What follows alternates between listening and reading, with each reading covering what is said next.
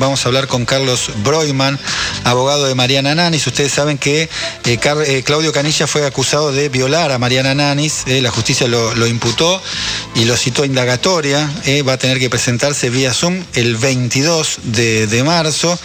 El hecho denunciado había sucedido en el año 2018 en el Hotel Faena, según lo que ha denunciado la propia Mariana Nanis. Broiman, ¿qué tal? Buen día. Diego Schumann lo saluda. ¿Cómo le va? Buenos días, Diego. Bien. A ver, ¿puede contar un poquito eh, la, denuncia de Mariana Nanis? ¿Qué es exactamente lo que dijo? La denuncia de Mariana Nanis se inicia hace. El, eh, ella la, la incoa, o sea que la realiza a, a principios del 2020, pero pero la realidad es una que esto no es un producto de un hecho aislado, sino viene de un sometimiento y ponerla en estado de vulnerabilidad a través del tiempo, eh, donde la donde la llevó a lo más profundo de un infierno, donde ya tenía no tenía capacidad decisión sobre su persona y donde era una cosa directamente para para Canigia esto empezó a, acrecentarse, palizas en España, palizas en el en Argentina cuando estuvieron aquí y bueno y la mayor fue cuando ella ya no quería eh, que la sometiera más se, se empezó a negar.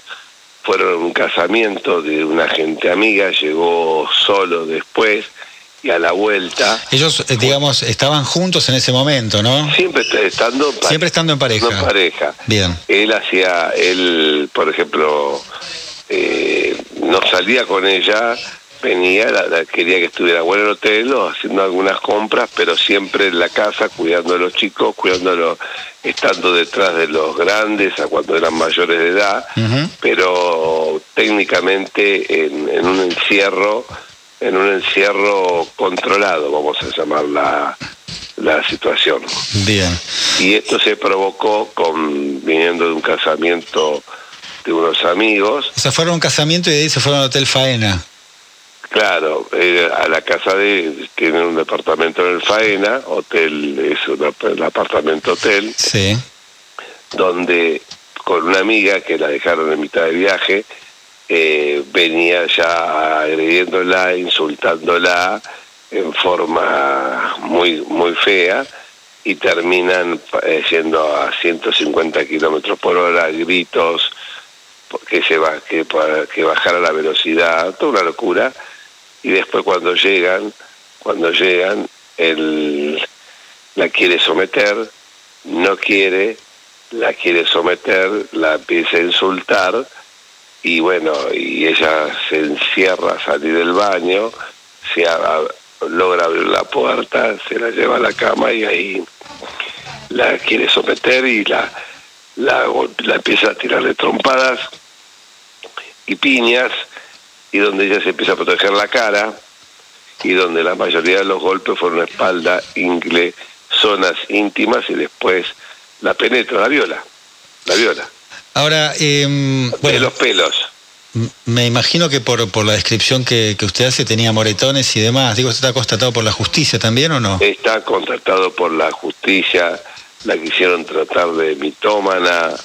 Eh, fue una pericia. La pericia salió que no era, que no, que no fabulaba, que no mentía, que, trata, que estaba tratando de salir de todo esta, de este trance por, la, por el daño que le pudo haber ocasionado.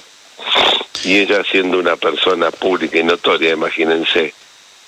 Ahora, hay, un trabajo... hacer una gran golpeada. Eh, estamos hablando con Carlos Broyman, eh, abogado de, de, Mariana Nanis, a propósito de esta acusación eh, contra Claudio Paul Canija de eh, violar a Mariana Nanis. Ahí, ahí en el escrito del, del, fiscal, de Carlos Velarde, según trascendió ayer, ¿no? A través del, del portal Infobae. Entre otras cosas, dice el texto, él la agredía diciéndole que estaba gorda o que era una vieja de mierda. Lo estoy leyendo textual. Este, era, digamos, una agresión física y verbal todo el tiempo, ¿no? Esto según dijo una, una testigo. Sí, no, la, la agresión es eh, psicológicas, las agresiones verbales, eso eran cotidianas durante la mañana, durante la tarde, durante la noche. Bien. Esto sí. Y Eh, quería, él quería que, tuviera, que estuviera en posición de Barbie 24 por 24. Ujú. los, los testimonios son, además de Nani, de algunas amigas de, de Nanis. Sí, sí, generalmente los testimonios se extraen, no es como un- una pelea en la calle, sino son siempre puertas para adentro o lugares donde están en reuniones, fiestas, eh, cu- cu- cuestiones familiares o amist- amistades cotidianas donde eh, han presenciado toda esta situación, han visto los golpes. Bien. Han- O sea, hay varios testigos en este sentido de las agresiones No de hay un Canigia. testigo, no hay dos testigos, hay varios testigos. Hay varios, hay varios. Ahí tengo también un textual, a ver si lo podemos traducir del cuerpo médico forense, eh, el informe de la licenciada Virginia Alberino, eh, de este cuerpo médico forense, que examinó a Nanis, y el documento dice, no surgen elementos que acrediten estrés postraumático e indicadores de victimización sexual, pero tampoco surgen afectaciones lógicas en el relato. ¿Podemos traducir esto? Sí, que ella, al ser una mujer tan fuerte, porque todo el, el informe pericial habla, habla de habla de que es una mujer histrónica, que es fuerte, eh, con una personalidad especial que como todos la conocen, Ujú. Y en vez de estar ah, encerrada, tirada en una cama, deprimida, tomando pastillas, nunca tomó una gota de alcohol, nunca se drogó. ¿Qué hace? Trató a través de su propia fortaleza de salir de esto.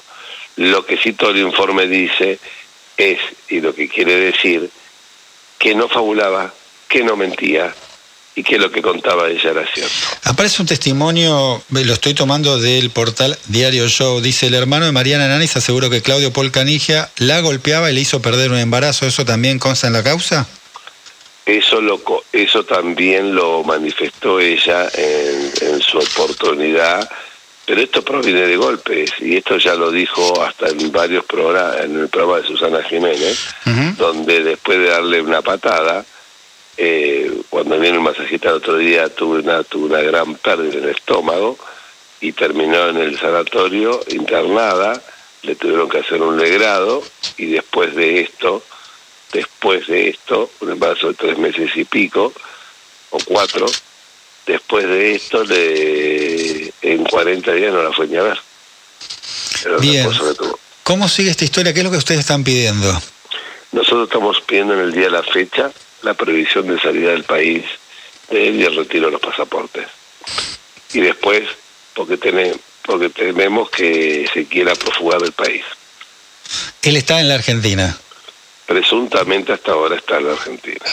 ¿Y saben dónde, dónde vive y demás?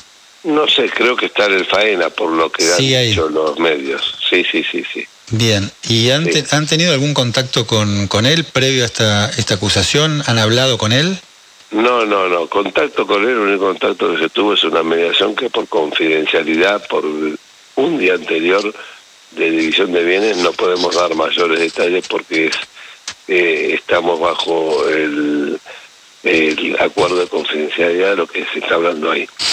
Bien, entre los testigos, yo mencionaba recién al hermano de, de Mariana, entre los testigos que estamos nombrando está incluido el hermano también. No, todavía no, ha declarado. No. No, no, otro No. testigo.